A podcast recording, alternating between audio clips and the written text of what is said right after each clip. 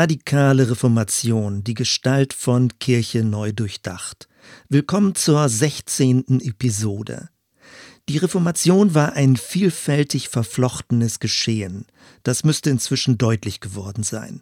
Der Konflikt bestand nicht nur zwischen den Großkirchen, vielmehr gab es auch innerhalb der evangelischen Strömung eine Vielzahl von unterschiedlichen Richtungen.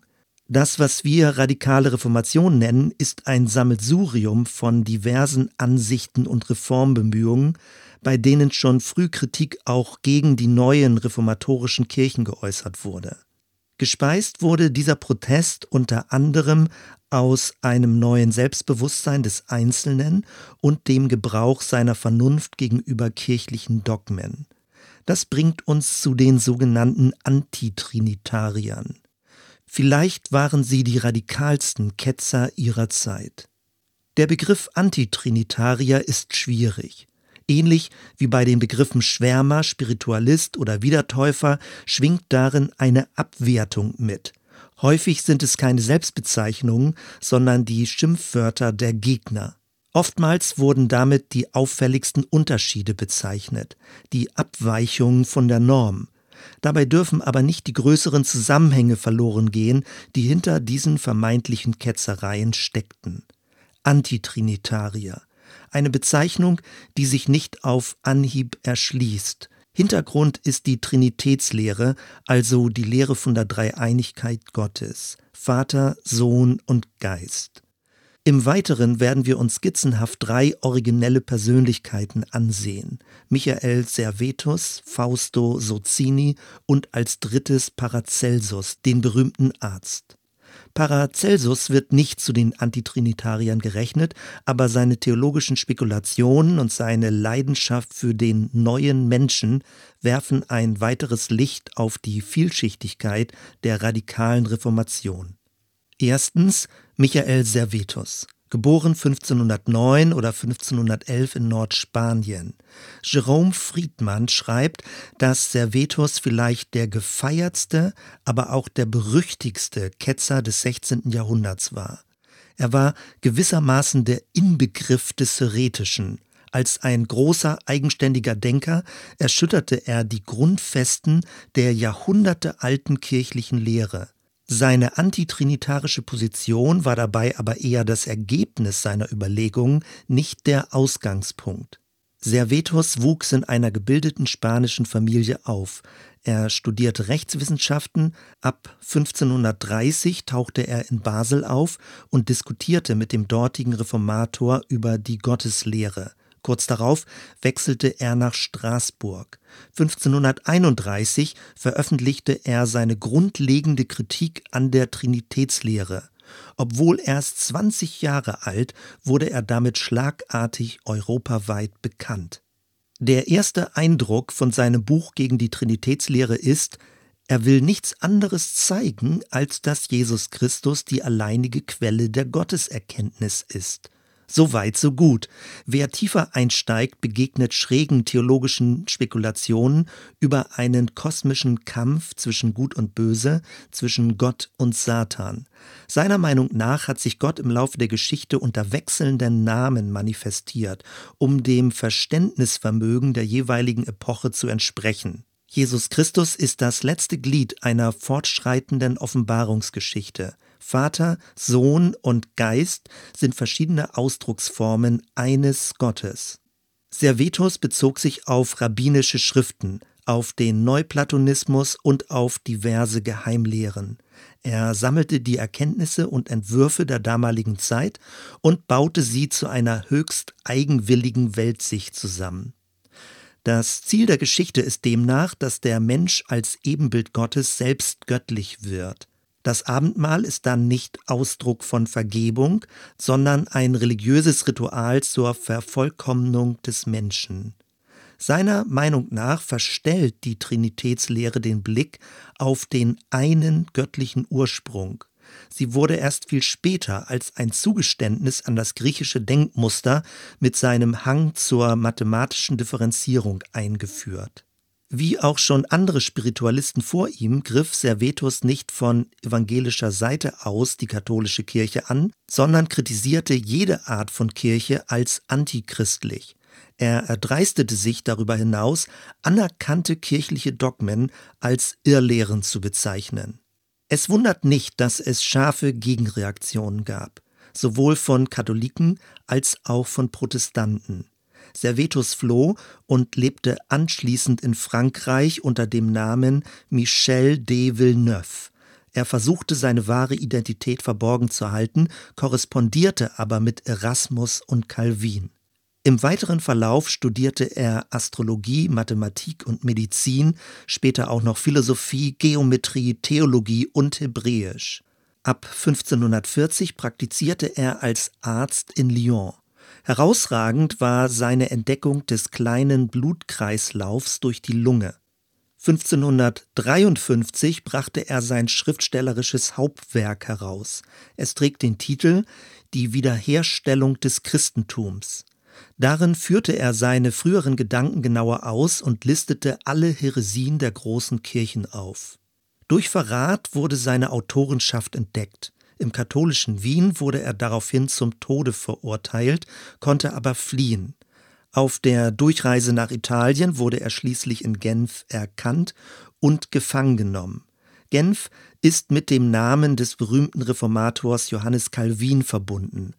Auf Calvins Veranlassung wurde Michael Servetus noch im selben Jahr 1553 öffentlich als Gotteslästerer verbrannt. Sein Tod rief eine heftige Debatte über Ketzerrecht und Glaubensfreiheit hervor, insbesondere deswegen, weil Servetus kein Gesetz der Stadt Genf übertreten hatte und nicht versuchte, seine heretischen Ansichten öffentlich zu vertreten. Mit seinem Tod wollte man seinen ketzerischen Lehren ein Ende machen.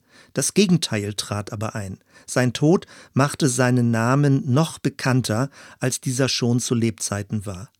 Hans-Jürgen Görz nennt diese Ketzerverbrennung ein, Zitat, vielberedetes Ereignis protestantischer Intoleranz.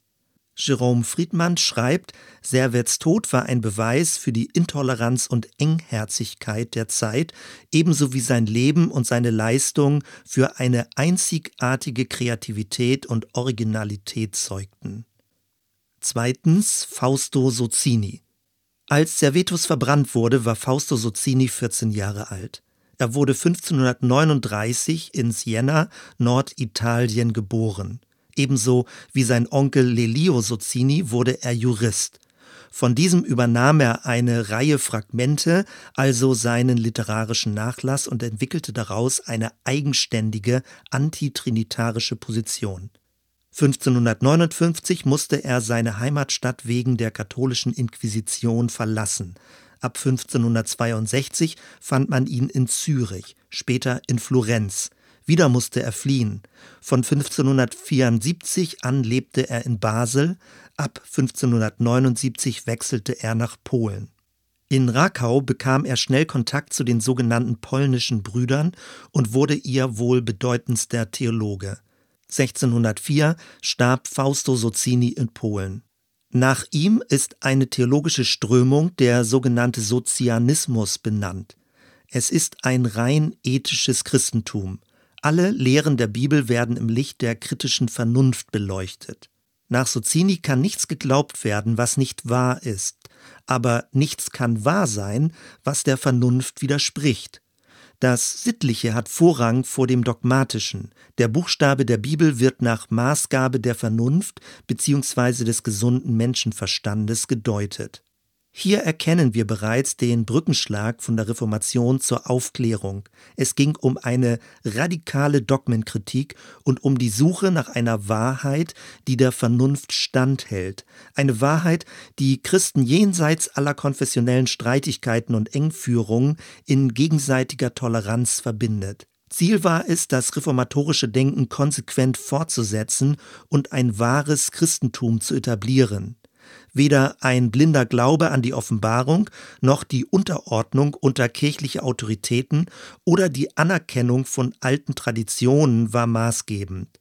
Allein die Vernunft sollte bei Konflikten klärend wirken und das Gemeinwohl im Blick behalten. Mitte des 17. Jahrhunderts wird die katholische Gegenreformation Sozianer verfolgen und aus Polen vertreiben. Auch der aufkommende Pietismus, insbesondere in der Person von Philipp Jakob Spener, wird jedes vernünftige Herangehen an Religionsfragen als Häresie und Atheismus verurteilen. In heutiger Zeit verstehen sich die Unitarier als Nachfolger und Erben der Socinianer. Unitarier sind humanistische, nicht zwingend christliche Religionsgemeinschaften. Sie verstehen sich als undogmatisch, freiheitlich und vernünftig und vertreten weitgehende Toleranz gegenüber verschiedenen religiösen Ansichten. Aus ihrer Sicht lässt sich von Gott nur in Gleichnissen reden. Er lässt sich begrifflich nicht fixieren. Deswegen binden sie sich nicht an kirchliche Bekenntnisse oder religiöse Autoritäten. Jeder wird eingeladen und ermutigt, seiner eigenen spirituellen Entwicklung zu folgen. Drittens Paracelsus. Wie schon erwähnt, gehört Paracelsus nicht in die Kategorie der Antitrinitarier. Der Nachwelt ist er am stärksten als originell genialer Arzt in Erinnerung geblieben.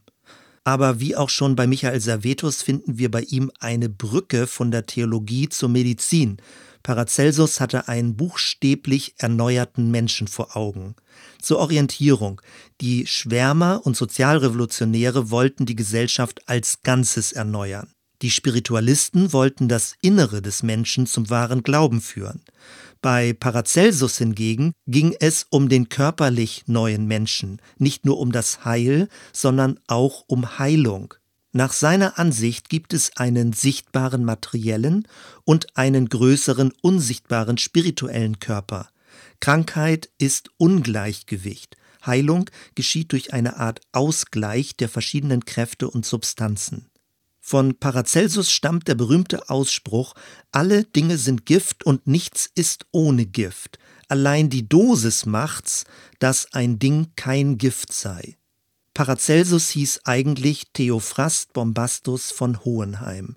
Er wurde 1493 in der Schweiz geboren und wuchs in Kärnten auf. Bereits mit 16 Jahren fing er an, in Basel Medizin zu studieren.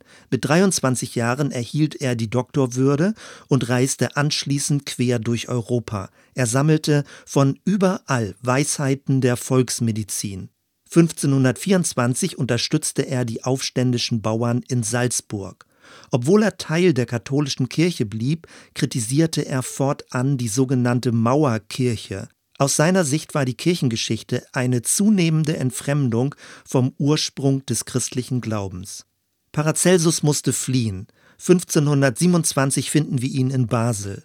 Nach aufsehenerregenden Heilungen wurde er zum Medizinprofessor an die Universität berufen. Auch dort wandte er sich gegen eine theoretische Medizinerausbildung und sprach sich für direkte Naturbeobachtung aus. Es ging um empirisch zu erwerbende Erkenntnisse. Seine innovativen Ansichten riefen allerdings heftigen Widerspruch hervor. Erneut musste er fliehen und durchzog daraufhin die Alpenländer. Paracelsus starb 1541 in Salzburg, vermutlich an einer Quecksilbervergiftung.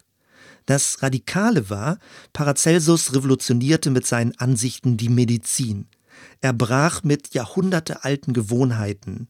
Zu wenig bekannt ist, dass seine medizinischen Überlegungen theologisch verankert waren. Jesus heilte Aussätzige, Blinde und Gelähmte. Aus Paracelsus Sicht war ein Apostel deswegen auch ein Arzt. Der menschliche Körper war ein Abbild des Kosmos, ein Mikrokosmos analog zum Makrokosmos. Das Heil des Menschen beinhaltete deswegen auch Heilung für den Körper. Es ging nicht nur um eine abstrakte Glaubensgerechtigkeit. Selbst das Abendmahl wurde von ihm als Heilmittel hin zur Unsterblichkeit verstanden. Paracelsus war zu seinen Lebzeiten äußerst umstritten, aber seine Gedanken wurden später von Valentin Weigel und Jakob Böhme aufgegriffen. Zum Schluss Anregungen und Fragen. Erstens. Glauben wir an einen Gott oder an drei Götter? Im Laufe der Kirchengeschichte hat es viel Streit über die Trinität gegeben. Berühmt und tragisch ist der sogenannte Arianische Streit im vierten Jahrhundert. Die Lehre von der Dreieinigkeit wurde auf den Konzilien von Nicäa und Konstantinopel festgeschrieben.